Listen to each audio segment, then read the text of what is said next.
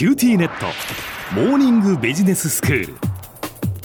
今日の講師は九州大学ビジネススクールで世界の経営環境の変化について研究なさっている村藤功先生です。よろしくお願いいたします。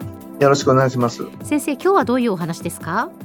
今日はグリーントランスフォーメーションの話をしたいと思うんですけれどもはい。パリ協定とか COP26 って覚えてますよね？はいはいえー2025年を CO2 のピークとしてね2030年までには半減させなきゃいかん。そのために30兆ドルは投資が必要だと。うん。いうようなことを IPCC っていうその国連機関が言ってるんですよ。ええ。欧米だとか日本は2050年までにカーボンニュートラルだとか、それから中国とかロシアとかサウジアラビアとかインドネシアは2060年までにカーボンニュートラルとか。インドが2070年までにカーボンニュートラルとか。で日本は2030年までに2013年比 46%CO2 削減みたいなことを約束してるんですよ。それでこの間岸田さんがね突然あの GX って言ったんですよ。えうんうん GX って何だと思います？えそれがその今日のテーマのグリーントランスフォーメーションっていうことなんですか？そうなんですよ。何でも X つけるのが流行っててね。この間まで DX って言って、はいデジタルトランスフォーメーションをやんなきゃって言ってたんですけど、ええ岸田さん的に言うと、今後は GX が大事だと。うんで、GX は何かっていうと、グリーントランスフォーメーションのことなんですよ。でそのグリーントランスフォーメーションっていうのはじゃあ何なんですか？グリーントランスフォーメーションっていうのはね、パリ協定うんを守るためにカーボンニュートラルを達成するためにやんなきゃいけないことをやるってことなんですよ。要するに世界をグリーンにトランスフォーメーションしようってことです。はいはいはいそれでね、2030年にはだいたい17兆円くらいは使わなきゃいけないでしょう。ええで、その前から2024年から33年にかけて10年で150兆円は使いましょうと。それで、えー電源構成でいうとね、今、あの20%くらいしかないあの再生可能エネルギーを2倍くらいにしようとかね、はい。火力発電が76%くらいのものを40%くらいに減らそうとかね、うん。原子力発電があんまり稼働してないの全部稼働させようとかね、そういうことを言ってるわけですよ。うん。ちなみに、再生可能エネルギーって何が中心だか知ってます？何が中心なんですか？まあいろいろあるじゃないですか。ええ太陽光だとか、ですね洋上風力だとか、はいはい地熱だとか、えまあいろいろある中でえね、はい一番重要な2つは太陽光と洋上風力なんですよ。はいで、太陽光ってのはうん一生懸命いろんなところにあの太陽光パネルをくっつけてええ結構たくさんできるようになったんですよ。今、あの2020年で79テラワット。全然ピンとこないピンとこないですけどとてもたくさん。とてもたくさんなんですねまあまあまあ全体の7、8%ええくらい今太陽光なんですよ。はいで、これを2030年までにね、130とか150テラワットくらいにしようと。ほうほう全体の1000テラワットのうちの130とか150、だいたい14%ぐらいは太陽光にしようと。うん2030年までにね。はいで、実は洋上風力はね、さらに重要でね、はい2030年までにはいろいろ調査とかして時間がかかるんでね、あんまりできないんだけど、2040年まではものすごい勢いで作ろうと。今9テラワットしかないものをね、2030年までに50テラワットにして、2040年までに400テラワットぐらいにしようと。そうすると40%ぐらいは洋上風力だと。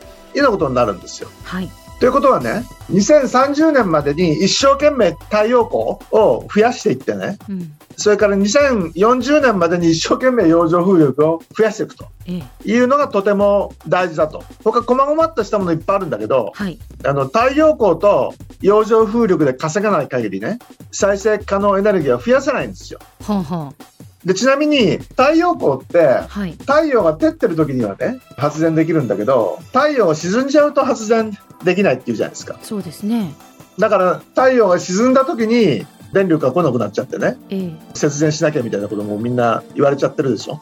で、日本っていうのは1年間の総発電量として1000テラワット必要なんですよ。はい1000テラワットって言っても、あの、大きすぎてみんな、あの、皆さんお分かりにならないと思うんで、ちょっと電力の単位の話をさせてください。はい電力を理解するためにはええ、単位の話が重要なんですよ。はい日本とか中国はね、04桁刻みでね、万億兆ってくるんですけど、ええ欧米では03桁刻みでね、はい1000の後、100万、10億、兆っていうふうに来るんですよ。ええ million、billion、trillion っていうふうに100万、10億、兆に来るんですよ。はいで、これが電力の場合は、メガ、ギガ、テラってくるんですよ。つまりメガ、ギガ、テラっていうのは、 million、billion、trillion に対応しててね、100万10億兆の話なんですよ。ええそれであの日本の総発電量1年間で1兆キロワット必要なんですよ。で1兆キロワットっていうのは1000テラワットのことなんですね。はいはいで原子力発電普通あの1機で1時間あたり100万キロワット。ええ。つまり、えー1時間あたり1ギガワット発電してくれるんですよ。はい。で1年っていうのはあの8760時間1年にあるんでね。うん。でこれって大体1万時間でしょ？はい。そうすると1時間に1ギガワット原子力発電で発電できるとするとね1万かけると1万ギガワット。大体10テラワット原子力発電1機はいで発電できるんですよ。うん。そうすると100機原子力発電があるとなんとかなると。はい。だけどこの間の契約で大体あの20%ぐらいにしようって言ってるでしょ。ええ。そうすると他の電力は他のもんで稼がなきゃいかんと。うん。それで今、送電がね、1時間あたり100ギガワット発電してるところに、ええ100のうちの22ギガワット分の送電網があるんですよ、今。で、これ少ないんで増やそうって言ってね、うん5兆円くらいかけて16ギガワット増やそうって言ったんですよ。でそうすると、100分の38、だいたい4割くらいの電力があっち行ったりこっち行ったりしたら、だいたい OK になるというのが今、送電網の話。それから蓄電ってのもあるんですよ。はい再生可能エネルギーの発電力の10分の1くらいは蓄電池として持ってればいいんじゃないのというふうに言われてるんですね。うんで、100ギガワットのうち再生可能エネルギーで40%ってことだと40ギガワット。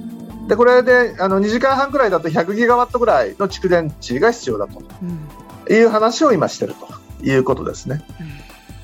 では先生今日のまとめをお願いしますカーボンニュートラルのためにグリーントランスフォーメーション GX に取り組まなきゃいけないわけですけども再生可能エネルギーはまず2030年までに太陽光140テラワット2040年までには洋上風力を400テラワットにする計画なんですよ。で送電設備とか蓄電投資が必要になってくるで経産省はカーボンニュートラルのために2030年で17兆円24年から33年の10年で150兆円規模の投資が必要だと見てるという状況ですね。今日の講師は九州大学ビジネススクールで世界の経営環境の変化について研究なさっている村藤勲先生でした。どうもありがとうございました。ありがとうございました。